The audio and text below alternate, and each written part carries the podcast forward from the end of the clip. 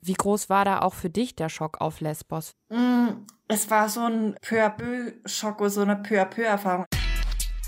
Deutschlandfunk Nova. Deep Talk mit Rahel Klein.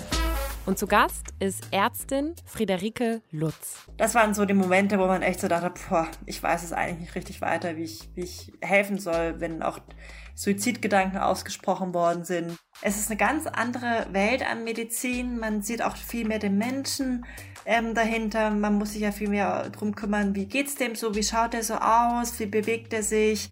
Für mich war das wirklich, und das klingt so dramatisch, aber für mich war das wirklich lebensverändernd, die Zeit dort.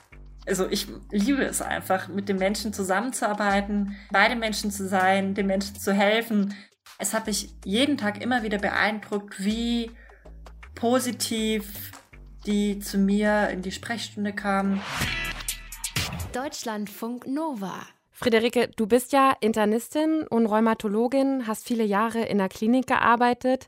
Wie ist das dann, wenn man, so wie du, auf Lesbos plötzlich ist, in einem Flüchtlingslager und Menschen behandeln soll und überhaupt keinen Zugang zu, ja, zum Teil sehr grundlegenden medizinischen Geräten hat? Es ist erstmal eine große Umstellung, weil man fühlt sich so ein bisschen nackig oder amputiert oder keine mhm. Ahnung was, ähm, weil man sitzt da vor dem Patienten und hat dann meistens, wenn man schon ein paar Jahre in der Klinik war, halt so, wenn er so ein paar Beschwerden schildert, wenn man ihn untersucht hat, hat man meistens dann schon so einen Plan im Kopf entwickelt, was ich jetzt gerne machen will. Und dann fällt einem am Anfang plötzlich ein Mist, das würde ich jetzt gerne machen, aber das kann ich nicht tun. Also ich fand es so ein bisschen wie, eine, wie ein bisschen amputiert oder nackig am, am Anfang. Ja. Hm. Ist das dann also, sind das dann so, kannst du mal ein Beispiel machen? Ist das dann schon, wenn man einen Zugang legen will oder wobei fällt einem das dann ganz besonders auf? In welchen Fällen? Ach so, als Internistin meistens irgendwie so, wenn es um Ultraschall geht oder um Lungenröntgen mhm. oder keine Ahnung was, das sind so die, so die meisten Sachen, wo, am, dann, wo man dann auffällt, hm, oder auch mal Blutwerte, die bei uns eigentlich jederzeit gemacht werden können, wo man dann auch das nicht tun kann. Ne? Also so diese ähm, mhm. alltäglichen Tools, die man äh, einfach gern zur Verfügung hat oder mal schnell einen Kollegen noch drauf gucken lässt aus einer anderen Fachrichtung. Also eigentlich mhm. bei jedem Patienten geht es am Anfang so, dass man mhm. denkt, hm, jetzt würde ich eigentlich gerne irgendwie noch was machen, aber ich kann es nicht. Hast du dann vorher irgendwie einen Kurs gemacht, wie du mit sehr einer Basic-Ausstattung das machst oder bist du da voll ins kalte Wasser geworfen worden? Nein, ich bin schon ziemlich ins kalte Wasser geworfen worden. Ich muss sagen, ich hatte vorher ein paar Mal bei ähm, Open Med hospitiert. Ähm, das ist in München so eine, ähm, ja, so eine Einrichtung von Ärzte der Welt, die sich um Obdachlose kümmert und Leute ohne Versicherungsstatus. Deswegen, da hatte ich mal so einen ganz kurzen Einblick gehabt. Aber alles andere war wirklich ähm, ins kalte Wasser geschmissen. Ne? Ähm, ich hatte so einen Eindruck oder so eine Idee und hatte es auch von anderen schon gehört, aber letzten Endes war das völliges Neuland. Das stimmt. Mhm. Was hat dir am meisten gefehlt ein Ultraschallgerät oder was war es? ähm, das am Anfang, das hatten wir, also da habe ich dann so viel gebettelt letzten Endes, bis, ähm, bis dann doch irgendwo eins gefunden wurde. Hm. Und später hat auch ein anderer Kollege dann, als ich im großen Camp war, das auch mitgebracht. Also da, da habe ich dann so, so alle scheu gemacht, dass ich das dann bekommen habe irgendwann. Und ähm, ja, oft Blutwerte auch, ne, dass man so, ähm, man, man finde ich, ist in unserer Generation nicht mehr so sehr wie die Generation, vielleicht die Elterngeneration oder 20, 30-jährige vorher, nicht mehr so auf Hände und ähm, seinen, seinen klinischen Blick fokussiert, sondern ähm, braucht auch oder braucht immer so dieses Puzzleteil aus Blutwerten noch und aus anderen Dingen. Und da, das war so das, wo ich immer dachte, hm, da wüsste ich jetzt gern mehr letzten Endes, ja. Und mit Ultraschall, wie gesagt, da habe ich so lange gemeckert, bis ich dann zumindest meistens einen hatte. Mhm. Aber dann muss man viele Diagnosen ja auf, muss man die dann mehr auf Verdacht stellen oder hört man dann eher auf sein Bauchgefühl oder wonach gehst du dann vor, ne? Wenn du jetzt dann zum Beispiel nicht mal noch ein Blutbild machen kannst und was abchecken kannst, das ist ja dann schon, ja, also da musst du dann ja, ja irgendwie auf dein Gefühl hören, oder? Ja, es ist eine andere Medizin. Also bei uns mhm. in Deutschland ist es ja wirklich eine sehr genaue Diagnostik und Diagnose, die man hat. Ne? Man, man wirklich, man will das am Ende wirklich auf den Punkt bringen, was das Problem ist. Und das ist tatsächlich so, in diesem Setting ist dann eher so gewesen, dass man dachte, hm, klar, es gibt so Dinge, Patient hustet und es kommt gelbes, gelbes Zeug da oben rauf, das wird schon eine Bronchitis oder eine Lungenentzündung sein, auch wenn man ihn abhört. Ähm, aber oft war es auch so, dass man dachte, hm, das könnte am ehesten so ganz grob zu so einem Kreis von Erkrankungen gehören, höre, da könnte ich ganz grob dieses und jenes machen. Und dann probieren wir auch einfach mal aus, hilft dieses eine Medikament was ähm, und schauen dann weiter. Ne? Also man kann es nicht so auf den Punkt bringen, man muss vage bleiben, man muss einfach mal Sachen ausprobieren ähm, was in Deutschland ähm, auch so verpönt ist, mit auch sicher zu Recht teilweise, weil man ja auch viel genauere Diagnostik machen kann.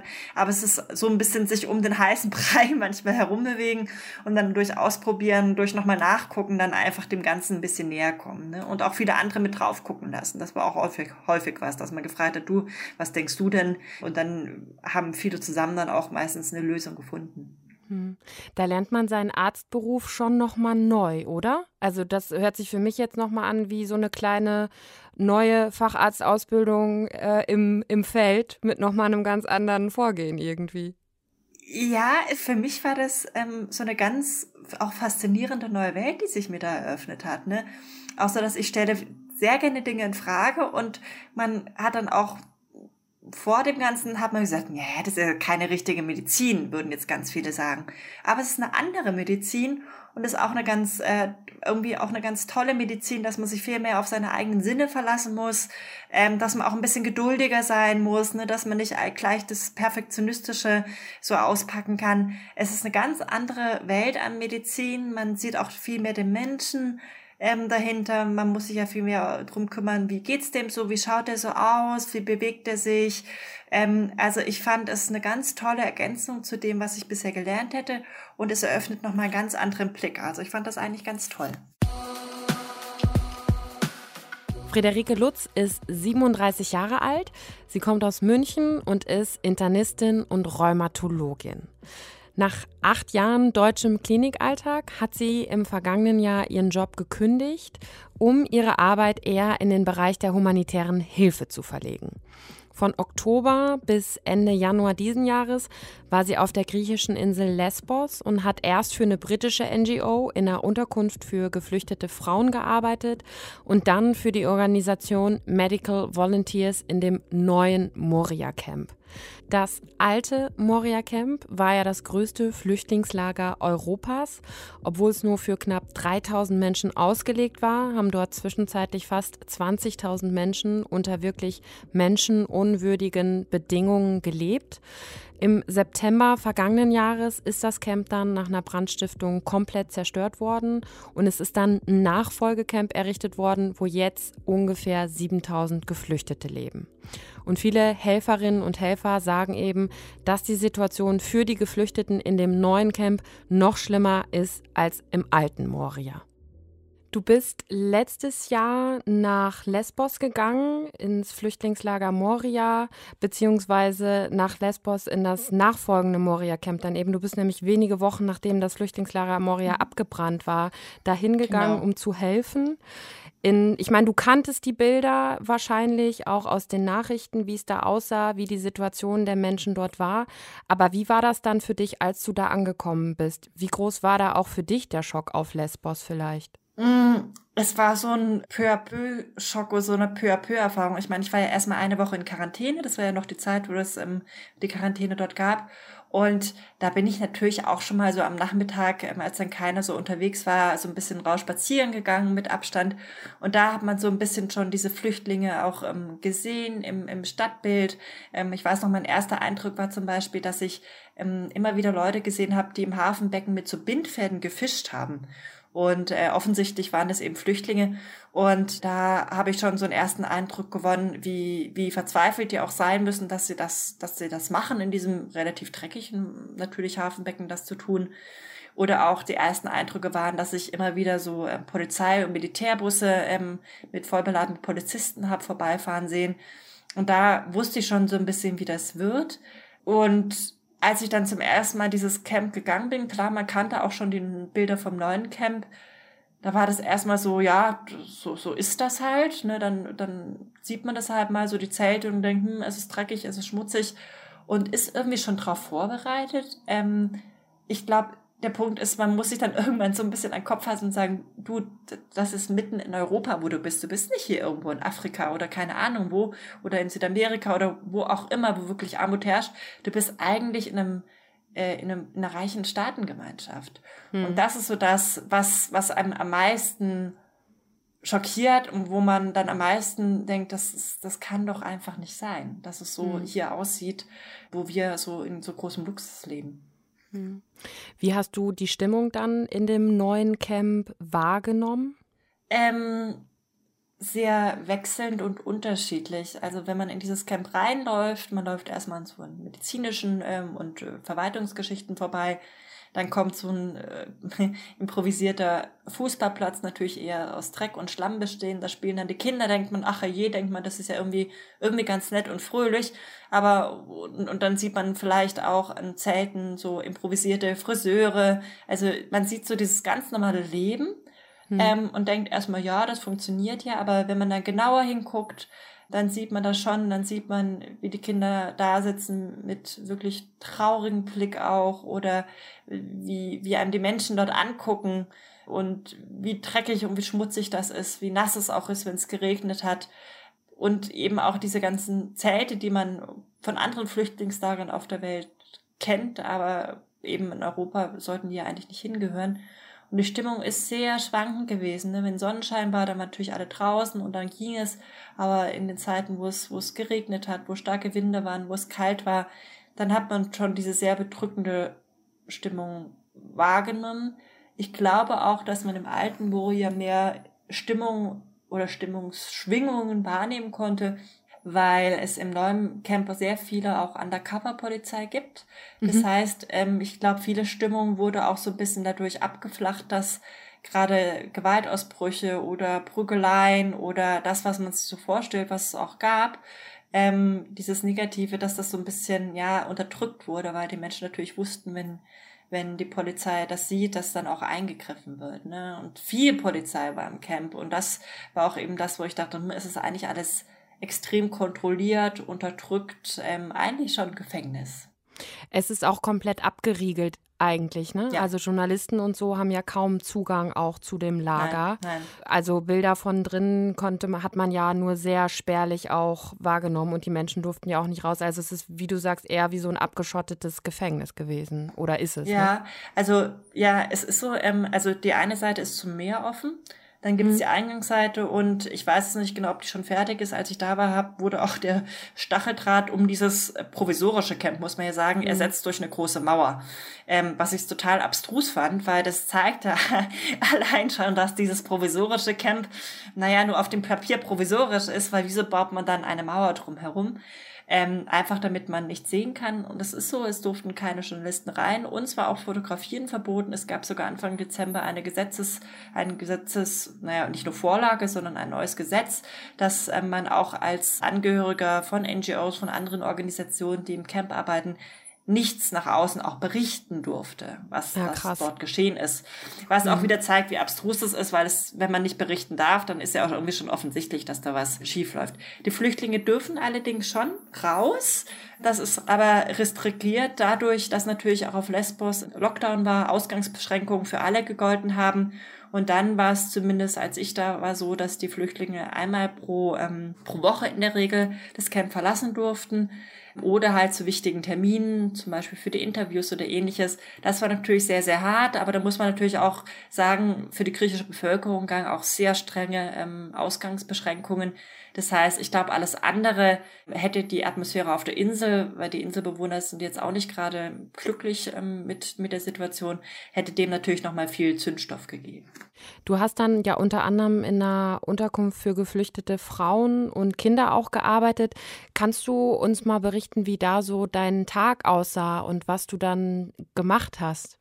Also wir sind da morgens hingefahren, das war so etwa acht Kilometer außerhalb von, von der Inselhauptstadt. Später bin ich mit meinem kleinen Roller dann immer hingefahren. Mhm. Ähm, hatten immer unsere Dolmetscher im Gepäck. Ähm, die, die meisten Frauen in diesem, naja, es ist ja kein Camp, es war eine stillgelegte Nestle-Fabrik, die schon vorher von UNICEF für Kinder und äh, Familien genutzt wurde. Die meisten der Frauen dort kamen aus dem Kongo. Das heißt, wir hatten auch einen entsprechenden Dolmetscher. Französisch Lingala war vor allem die Sprache dabei.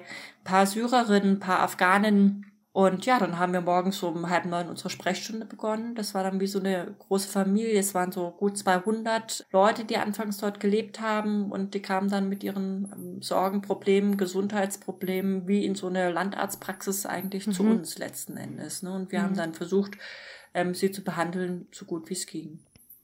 Wie sehr kommt man dann mit den einzelnen Menschen und auch den Schicksalen ins Gespräch? Ist das dann rein aufs Medizinische begrenzt, sage ich mal, und dass du denen versuchst zu helfen? Oder erfährt man auch mehr über deren Hintergründe und Lebensumstände? Ähm, das kommt sehr drauf an. Zu Beginn habe ich mich da auch sehr zurückgehalten. Also ich habe nie aktiv eigentlich fast nie, muss man sagen, aktiv gefragt, jetzt ganz salopp formuliert, du, wie war denn so deine Flucht? Ne? Das ja. macht man mhm. einfach nicht, ja. ähm, weil das für den Menschen ja schon extrem traumatisierend war. Wirklich war es dann in dieser Unterkunft, Tapuat hieß die, so, dass mit der Zeit wirklich da sich ein Vertrauen aufgebaut hat gegenüber mir und meinen Kollegen das heißt, wenn die Frauen dann wiederkamen und oft ja auch mit psychosomatischen Beschwerden wiederkamen, irgendwann konnte man dann doch so ein bisschen leicht nachhaken, hm, was gab's denn da so? Oder manchmal sind sie auch von sich alleine gekommen, sind dann sind aus, ist aus ihnen dann herausgebrochen, letzten Endes all die Erlebnisse.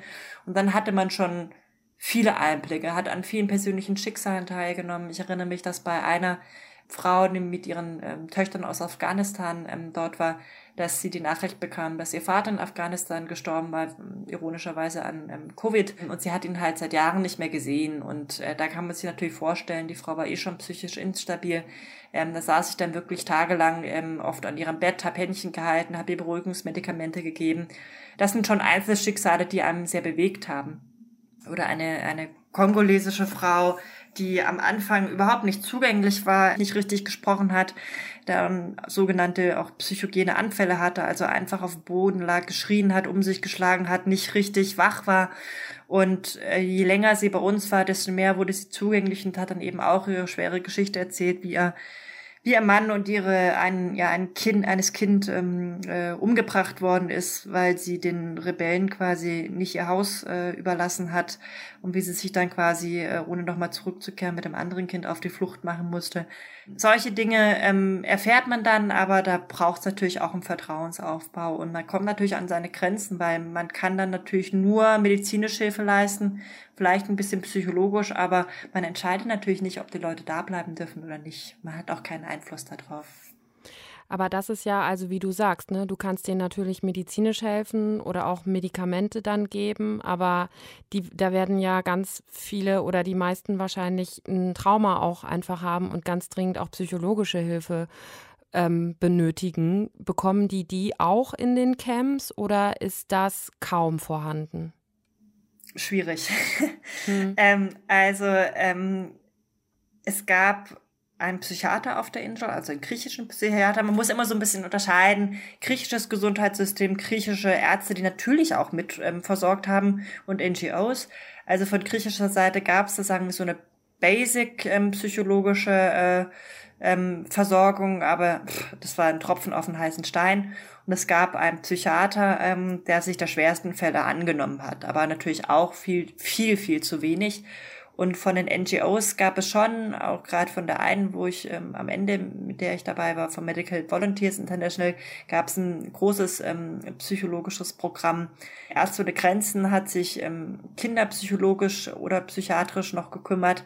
Aber letzten Endes war das alles eigentlich leider viel zu wenig, weil wirklich das Hauptproblem oder das vorwiegende gesundheitliche Problem der Menschen dort waren eben die psychologischen Geschichten. Das kann man sich hier gut vorstellen. Die haben ja alle eine schwere Flucht erlebt. Die haben auch alle das Feuer erlebt gehabt, das ja nochmal alle traumatisiert hat. Also das war das waren so die Momente, wo man echt so dachte, boah, ich weiß es eigentlich nicht richtig weiter, wie ich, wie ich helfen soll, wenn auch Suizidgedanken ausgesprochen worden sind, ähm, wo man dann auch einfach kommunikativ an die Grenzen gerät, weil es natürlich alles nochmal kulturell unterschiedlich ist. In Deutschland wüsste ich vielleicht, wie ich dann ähm, das bespreche oder versuche irgendwie da ein bisschen weiter zu helfen, aber der kulturelle Unterschied ist einfach immer da und dann versucht man natürlich mit dem Dolmetscher das Beste zu geben. Aber das reicht oft nicht aus. Dass die Situation in den griechischen Flüchtlingslagern so schlimm ist, das halten viele internationale Organisationen für einen politisch gewollten Zustand. Die Camps sollen demnach dort zur Abschreckung dienen. Also wenn bekannt ist, wie schlecht die Versorgung der Geflüchteten dort ist, dann machen sich vielleicht auch gar nicht so viele auf den Weg nach Europa. Dieses Kalkül werfen Helferinnen und Helfer der griechischen Regierung und auch der Europäischen Union vor. Und die schafft es ja schon seit vielen Jahren nicht, einen Verteilmechanismus für geflüchtete Menschen innerhalb der Europäischen Union zu schaffen. Das UN-Flüchtlingshilfswerk UNHCR wirft der griechischen Regierung außerdem sogenannte Pushbacks vor, also die illegale Zurückweisung von Migrantinnen und Migranten, indem man sie zum Beispiel wieder in Schlauchbooten auf dem Meer aussetzt, damit sie dann von der türkischen Küstenwache gerettet und wieder zurück in die Türkei gebracht werden. Und auch die europäische Grenzschutzbehörde Frontex soll darin verwickelt sein. Die griechische Regierung weist das zurück, es gibt aber zahlreiche und gut dokumentierte Berichte darüber. Und insgesamt muss man sagen, steht Lesbos jedenfalls für eine ziemlich gescheiterte europäische Flüchtlingspolitik, unter der die Menschen, die geflohen sind, unglaublich leiden. Wie gehst du dann damit um? Also wie kommst du damit dann klar, wenn du dann auch gerade bei solchen persönlichen Geschichten, die mit ganz viel Leid und Traumata natürlich zusammenhängen, Hast du da irgendwie Strategien entwickelt, wie du dich da selber schützt? Oder kannst du dich davon dann ganz gut distanzieren, weil du das dann auch trennen kannst von, von deiner Arbeit? Oder wie hast du das empfunden? Ähm, also für mich ist immer das Wichtigste, dass man auch äh, Kollegen hat, sei es jetzt äh, auf Lesbos oder daheim oder die Familie, mit dem man auch darüber sprechen kann, dass es einfach mal aus einem rauskommen kann. Ne? Natürlich hat man ärztliche Schweigepflicht, aber das kann man ja auch neutral halten, dass man einfach mal das äh, aussprechen kann. Ja, das ist für mich immer eine ganz wichtige Geschichte.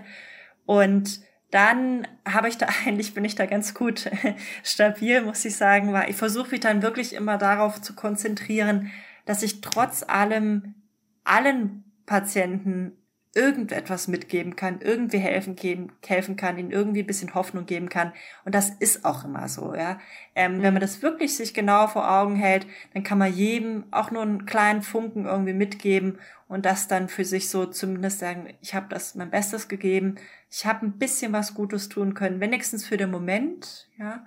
Und dann kann ich das für mich eigentlich ganz gut verarbeiten. Und ich glaube, dass das Zweite ist, dass man wirklich gerade in so einem, in so einer ja auch sehr politisch ja, schwierigen Situation sich einfach klar machen muss von Anfang an, man wird die Grundsituation nicht ändern können. Ja? ja. Es gab einige, die haben sich daran sehr aufgerieben und natürlich ist es wichtig, dass man immer wieder darüber berichtet, dass man auch äh, erzählt, auch in den Medien und der ganzen Welt, wie es wie skandalös das alles ist. Aber man muss sich so ein bisschen davon trennen. Ähm, man kann diese Grundsituation nicht ändern. Man muss sich dann wirklich, finde ich, auf das Medizinische konzentrieren und auf das kleine Steinchen oder das kleine Rädchen, was man dazu beitragen kann. Und dann funktioniert das eigentlich ganz gut. Aber das stelle ich mir tatsächlich vor, dass das oft auch frustrierend sein kann oder einen auch wütend machen kann natürlich, vor allem wenn man dann natürlich an Orten ist wie auf Lesbos, wo man weiß, die Lage ist seit Jahren so, das ist hier irgendwie oder erscheint wirklich aussichtslos, das ist ein politisches Problem auch und das ist vielleicht auch gewollt, ähm, dass man, dass man da wütend wird und diese Aussichtslosigkeit einem die ganze Zeit vor Augen geführt wird, das stelle ich mir schon vor, dass das wirklich zwischendurch herausfordernd sein kann, oder? Ja, das ist herausfordernd. Vor allem mich hat das so herausgefordert, auch dass natürlich jetzt äh, die Covid-Epidemie, Pandemie ja überall in den Medien ist, aber dass wie schnell vergessen wird, wie, was für ein Problem wir immer noch dort haben, dass die Flüchtlingspolitik und dass äh, die Flüchtlinge nicht plötzlich verschwinden, nur weil die Covid-Pandemie da ist, ähm, und wir uns jetzt alle um uns selber kümmern, ne, und uns in unserem eigenen Leid suhlen das hat mich so sprachlos gemacht, wie schnell wir das vergessen und wie schnell wir auch vergessen, wie gut es uns eigentlich geht. Ja. Natürlich ist das Politische auch was, was einem wütend und fassungslos macht. Vor allem, wenn man eigentlich eine überzeugte Europäerin ist wahrscheinlich, ne? Ja, genau, also, genau, so. genau. Und gerade bevor ich kam, nach dem Brand, hieß es ja groß, ja, neuer Flüchtlingspakt und äh, hast du nicht gesehen, da wurden ja große Versprechungen getätigt, die nie eingehalten worden sind, ja. Oder auch, dass die Politiker nicht einfach mal auf Lesbos äh, sich auch zeigen und auch mal länger dort sind, als kurz nur mal fünf Minuten im, am Campeingang zu stehen. Der griechische Ministerpräsident war auch da, als ich ähm, zur Zeit, als ich dort war und fünf Minuten stand er halt so im Eingangsbereich des Camps und ist dann auch wieder gegangen zu den Frontex-Leuten und zu der griechischen Küstenwache. Das ist so, ja, man nimmt es gern als ähm, äh, Plattform, so Lesbos und dass man mal kurz da gewesen ist, aber keiner beschäftigt sich so richtig damit. Ne? Es wird immer gesagt, ach, wie skandalträchtig, aber was mich so erschüttert hat, vor allem, dass, dass keiner, keiner sich wirklich damit beschäftigt, wirklich mal hinguckt, wirklich mal dort ist auch, dass man das einfach so laufen lässt. Ja. Das, das hat schon, also ich glaube, ich bin nicht so der Typ, der dann äh, wütend wird, sondern einfach fassungslos, traurig, enttäuscht ist und sich auch so ein bisschen fragt, was, was ist denn das mit Europa? Wozu gibt's das eigentlich, der Europäische Union, wenn wir an so einem, an so einer wichtigen Thematik scheitern? So muss man es ja letzten Endes ausdrücken. Friederike, wir machen zwischendurch immer so eine kurze Spontanitätsübung, um dich auch persönlich ein bisschen besser noch kennenzulernen. Ja. Ich würde dich mal bitten, die folgenden Sätze einfach zu vervollständigen, wenn du kannst. Okay. Und zwar, am Ende eines richtig anstrengenden Arbeitstages hilft mir Folgendes, um runterzukommen. Auf Lesbos war es, ans Meer zu gehen. Mhm das kann man dann trotzdem auch noch genießen so. Also dieses Camp liegt ja direkt auch am Meer, mhm. aber das ist dann, das kann man dann schon auch noch als, als schön wahrnehmen, trotz des ganzen Leides. Ja, und als Ruhepol, als Weite, mhm. als kurzes Innehalten, das auf jeden Fall. Folgende Sprache würde ich gerne sprechen. ähm, also wenn es einfach wäre, ähm, würde ich gerne Arabisch sprechen, einfach mich um die, in diesen Kulturkreis mich einzudenken. Aber ich glaube, so den Ehrgeiz dazu habe ich nicht. Das Schönste an meiner Arbeit ist? Die Menschen. Also ich liebe es einfach, mit den Menschen zusammenzuarbeiten, ähm, bei den Menschen zu sein, den Menschen zu helfen. Das klingt immer so ein bisschen pseudo, aber es ist hm. einfach so, das ist ganz tief an mir drin und hm. ich, ich könnte nie den ganzen Tag vorm Computer sitzen oder irgendwelche Papiere wälzen. Ich brauche den Menschen und das gibt mir Kraft und das würde ich mit keinem Beruf auf der Welt tauschen wollen. War das schon immer so? Also wolltest du auch schon immer Ärztin werden? Ähm, nein, eigentlich gar nicht. Also ich komme tatsächlich aus so einer ziemlichen Ärztefamilie mhm. und dann sagt man natürlich erstmal, ach nee, das mache ich nicht und das mache ich überhaupt nicht. Und dann hatte ich noch über ein paar andere Sachen nachgedacht, so ein bisschen Kulturmanagement, Musik, Musikwissenschaft und habe dann tatsächlich ähm, quasi das, äh, naja, so eine Konfrontationsentscheidung getroffen, indem ich dieses Pflegepraktikum, was wir ja alle als Medizinstudenten machen müssen, habe ich auf einer sehr, sehr ähm, sch schwierigen Station, also mit schwerkranken internistischen Patienten gemacht. Das kann man hier gar nicht erzählen, was ich da alles habe machen müssen. Aber ähm, das war für mich so klar im Vergleich mit der Vorbereitung auf diese Aufnahmeprüfung für das andere Kulturmanagement und so weiter, dass das, obwohl es echt schwierig war, für mich einfach das Richtige ist. Das braucht man gar nicht den Kopf einschalten, das weiß man dann einfach. Mhm. Hm. Also eine richtige Herzensentscheidung einfach. Ja, ja, ja. ganz überzeugt. Und trotz, obwohl ich ein Kopfmensch, Kopfmensch oft bin, eine absolute Bauch- und Herzentscheidung, ganz klar. Wenn ich mir komplett frei aussuchen könnte, wo und wie ich arbeite, dann wäre das? ähm, eigentlich rund um die Welt herum. Immer mal woanders. Ja, man muss halt ein bisschen Geld noch dabei verdienen, aber das wäre so, so meines gerade, was ich gerne tun würde. Du hast ja deinen Job vor über einem Jahr gekündigt, hast in München in der Klinik gearbeitet, glaube ich, und bist dann ja im Herbst letzten Jahres nach Lesbos gegangen für vier Monate, bist jetzt in Kenia. Warum konntest du dir damals nicht mehr vorstellen, in der Klinik zu arbeiten? Oder wolltest nicht mehr in der Klinik arbeiten? Ja, ja, das waren so, waren so ein bisschen zwei Geschichten. Zum einen hatte ich tatsächlich zwei Facharztprüfungen abgeschlossen und dachte irgendwie so, ja, das ist jetzt so das, was ich so wollte oder so die, Etappen, die ich mir vorgenommen hatte. Und hatte auch äh, Praxisangebote und hätte auch natürlich an der Klinik bleiben können. Aber In der Klinik war es unglaublich anstrengend. Ich glaube, das ist ja auch hinreichend bekannt, dass äh, deutscher Klinikalltag ähm, jetzt kein zuckerschleckend ist. Und ich habe unglaublich viele Dienste gemacht. Ich war wirklich, ähm, glaube ich, ziemlich am Ende und denke mir manchmal heute noch so, wie habe ich das eigentlich alles geschafft? Ne? Wöchentliche Nachtdienste für die Facharztprüfung lernen. Also das war, da war ich schon wirklich sehr, sehr, sehr ähm, tief unten, einfach von der körperlichen Belastung her. Und das war das eine. Und dann habe ich eben auch andere Angebote bekommen und dachte, nee, das kann ich mir irgendwie auch nicht vorstellen. Und wusste aber genau, dass ich eigentlich schon immer wieder bei meinen Jobwechseln oder auch nach dem Studium, da war ich eine Weile in, in Peru, dass es immer wieder so in mir drin war, ich möchte nochmal weg, ich möchte nochmal in andere Länder, ich möchte ähm, da Medizin machen, wo es noch viel nötiger ist als bei uns. Medizin ist natürlich überall notwendig, aber wirklich an der Basis sein und den Menschen ähm, einfach helfen, die das ganz bitter brauchen und dabei auch neue Kulturen kennenlernen und fremde Länder kennenlernen und dabei auch den Blick so ein bisschen ähm, rückrichten auf uns selbst. Das ist ja oft sehr heilsam, wenn man sieht, wie es und wo, woanders ähm, läuft und wie es woanders ist. Das war so das. Und dann wusste ich das einfach, dass ich da mal einen Schnitt setzen muss. Merkst du da eigentlich einen Unterschied bei den PatientInnen dann? Also klar, kulturell und sprachlich, aber auch was jetzt, keine Ahnung, so Dankbarkeit oder so irgendwie dann gegenüber dir als Ärztin angeht oder dass man eben froh ist, dass man Hilfe bekommt. Ist das ein Unterschied zum deutschen Klinikalltag? Ja, schon. Also man kann es natürlich nicht so über den Kamm scheren. Mhm. Ja, da gibt's, es gibt auch in Deutschland sehr, sehr viel dankbare Patienten. Ja.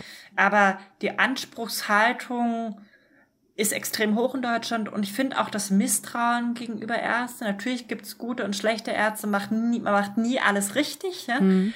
Ähm, aber ähm, ich habe das als immer als sehr anstrengend empfunden, dass man, dass der Patient schon so vor einem sitzt und jetzt wirklich in den, dass man in den Entscheidungen, die man trifft, schon sehr hinterfragt wird, obwohl man die aus bestem Wissen und Gewissen trifft ähm, dass man selten wirklich recht machen kann. Wie gesagt, es gibt natürlich auch sehr, sehr viele sehr dankbare Patienten, aber das war sehr viel Stress mm, und das ist auf Lesbos und auch hier äh, in Kenia schon anders. Auch da gab es natürlich Patienten, es hat mir zum Beispiel eine mal die ganzen Medikamente an den Kopf geschmissen und mich, glaube ich, so als Hure oder irgendwas beschimpft. Ich habe es nicht so ganz verstanden, weil das Farsi war.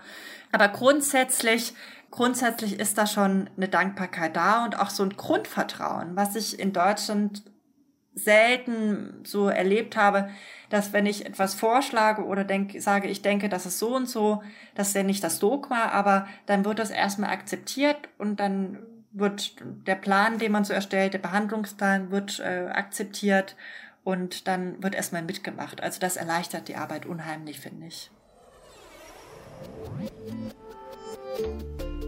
Ich finde die Arbeit, die Friederike macht, einfach unglaublich beeindruckend und ja, einfach krass. Ich habe auch riesigen Respekt vor Ärztinnen und Ärzten, die in Deutschland in den Kliniken oder Praxen arbeiten. Aber ich finde es einfach super bewundernswert, wenn man sich dann auch entschließt, diesen gewohnten Klinikalltag zu verlassen und ganz grundlegende medizinische Hilfe zu leisten, in einem völlig anderen Umfeld, Land mit kulturell völlig anderen Gegebenheiten, mit Sprachbarrieren und mit viel weniger technischen Möglichkeiten im medizinischen Bereich. Und ich glaube auch, dass Friederike da genau den richtigen Ansatz für sich selbst gefunden hat, also dass sie akzeptieren kann, dass sie das große Ganze, also die politische Situation überhaupt nicht ändern kann, aber dass sie ihren Blick ganz auf den einzelnen Menschen da richtet und individuell ganz viel bewirken kann. Und das macht sie auch gerade wieder in Kenia. Da ist sie mit der Organisation German Doctors. Wenn wir nochmal nach Lesbos gucken, wo du ja mehrere Monate warst, dass die Lage da ganz, ganz schwierig ist, dass ja, sieht man, hört man eben, erzählst du ja auch. Hast du da trotzdem auch sowas wie Hoffnung gesehen oder hattest du da trotzdem auch Momente, wo du sagst, ah ja, es, es ist auch nicht nur Leid? Ja, absolut. Also natürlich, diese Hoffnungslosigkeit ist immer, ist immer da, gerade, das ist ja auch bekannt, wenn die Leute oft jahrelang auf ihre ähm, Asylbescheide warten müssen und einfach nichts tun können und im Nichtstun quasi warten zu müssen, ist ja das Schrecklichste, was man sich vorstellen ja. kann. Aber es hat mich jeden Tag immer wieder beeindruckt, wie positiv die zu mir in die Sprechstunde kamen. Allein auch schon, wie die das geschafft haben, sich in diesen Zelten in diesem Schlamm irgendwie auch herzurichten, wie sie improvisiert haben, wie sie wirklich das Beste aus dieser Situation rausgeholt haben, was wir, bin ich völlig davon überzeugt, wie Deutsche oder wie Mitteleuropäer nicht können. Ich glaube, wir würden nach einer Woche völlig heulend und äh, fast schon suizidal wahrscheinlich da in dem Zelt sitzen. Das hat mich extrem beeindruckt. Und natürlich gab es auch immer wieder Menschen, die nach Europa dann gekommen sind. Gerade von diesen Frauen mit den Kindern sind einige auch nach Deutschland gekommen und Deutschland war auch ganz äh, beliebt letzten Endes bei den Flüchtlingen, weil es ja einer der wenigen Länder war, das wirklich auch äh, eine, sage ich jetzt mal, signifikante Anzahl von Flüchtlingen ähm, in Aussicht gestellt hat, aufzunehmen. Also da gab es schon immer wieder Hoffnung, aber natürlich ähm, die Verzweiflung, ähm, zum Beispiel auch bei, bei ich habe auch ein paar afghanische Frauen gehabt, die ihre Kinder dann ähm, geschlagen haben, weil sie so verzweifelt waren mit sich selber. Sie wollten ihren Kindern noch eine bessere Zukunft gewähren und das ist jetzt nicht so. Also das hat schon überwogen, mhm. natürlich. Ja. Mhm. Was würdest du sagen, wie hat dich die Zeit auf Lesbos geprägt oder was hat sich auch für dich und vielleicht auch deine Zukunftsplanung geändert? Für mich war das wirklich, und das klingt so dramatisch, aber für mich war das wirklich lebensverändernd, die Zeit dort. Also zum einen für mich persönlich, weil es mich in meiner Entscheidung einfach mal zu sagen, ich mache jetzt eine Pause, ich mache jetzt was anderes, weil es mich in dieser Entscheidung so extrem bestärkt hat und mir gezeigt hat, das ist genau das, was ich tun möchte. Wahrscheinlich nicht nur ausschließlich, wie gesagt, man muss ja auch das Geld verdienen, aber darin bin ich vollkommen aufgegangen und ich habe das so gut auch verarbeiten können dort, was ich gesehen habe. Ich habe mich als so stark erwiesen, dass ich selber manchmal überrascht habe. Von da also war es für mich wirklich lebensverändernd und natürlich auch den Blick auf die Welt, den man dadurch bekommt, war für mich lebensverändernd. Das ist natürlich eher im negativen Sinne, wie viel Leid es auf der Welt gibt, wie viele Konflikte, wie verschachtelt das alles ist. Es ist ja nicht nur ein Bürgerkrieg mit zwei Parteien, es sind zehn Parteien und noch die Rebellen. Also dieser, dieser Blick auf die Welt, ähm, wie grausam das ist und andererseits, wie gut es uns dabei geht, wie dankbar einfach man nur sein kann, dass man ganz zufällig das Glück hatte, in Europa, in Deutschland geboren zu sein. Also diese Dinge haben mich geprägt und das möchte ich um nichts auf der Welt missen. Also da kann ich nur sagen, alles richtig gemacht. Hm. Friederike Lutz im Deep Talk auf Deutschlandfunk Nova. Ganz herzlichen Dank für deine Zeit und deinen spannenden Einblick. Vielen Dank auch. Ihr habt den Deep Talk gehört. Mein Name ist Rahel Klein. Danke fürs Zuhören. Bis ganz bald. Passt auf euch auf. Deutschlandfunk Nova. Deep Talk. Jeden Mittwoch um 20 Uhr. Mehr auf deutschlandfunknova.de.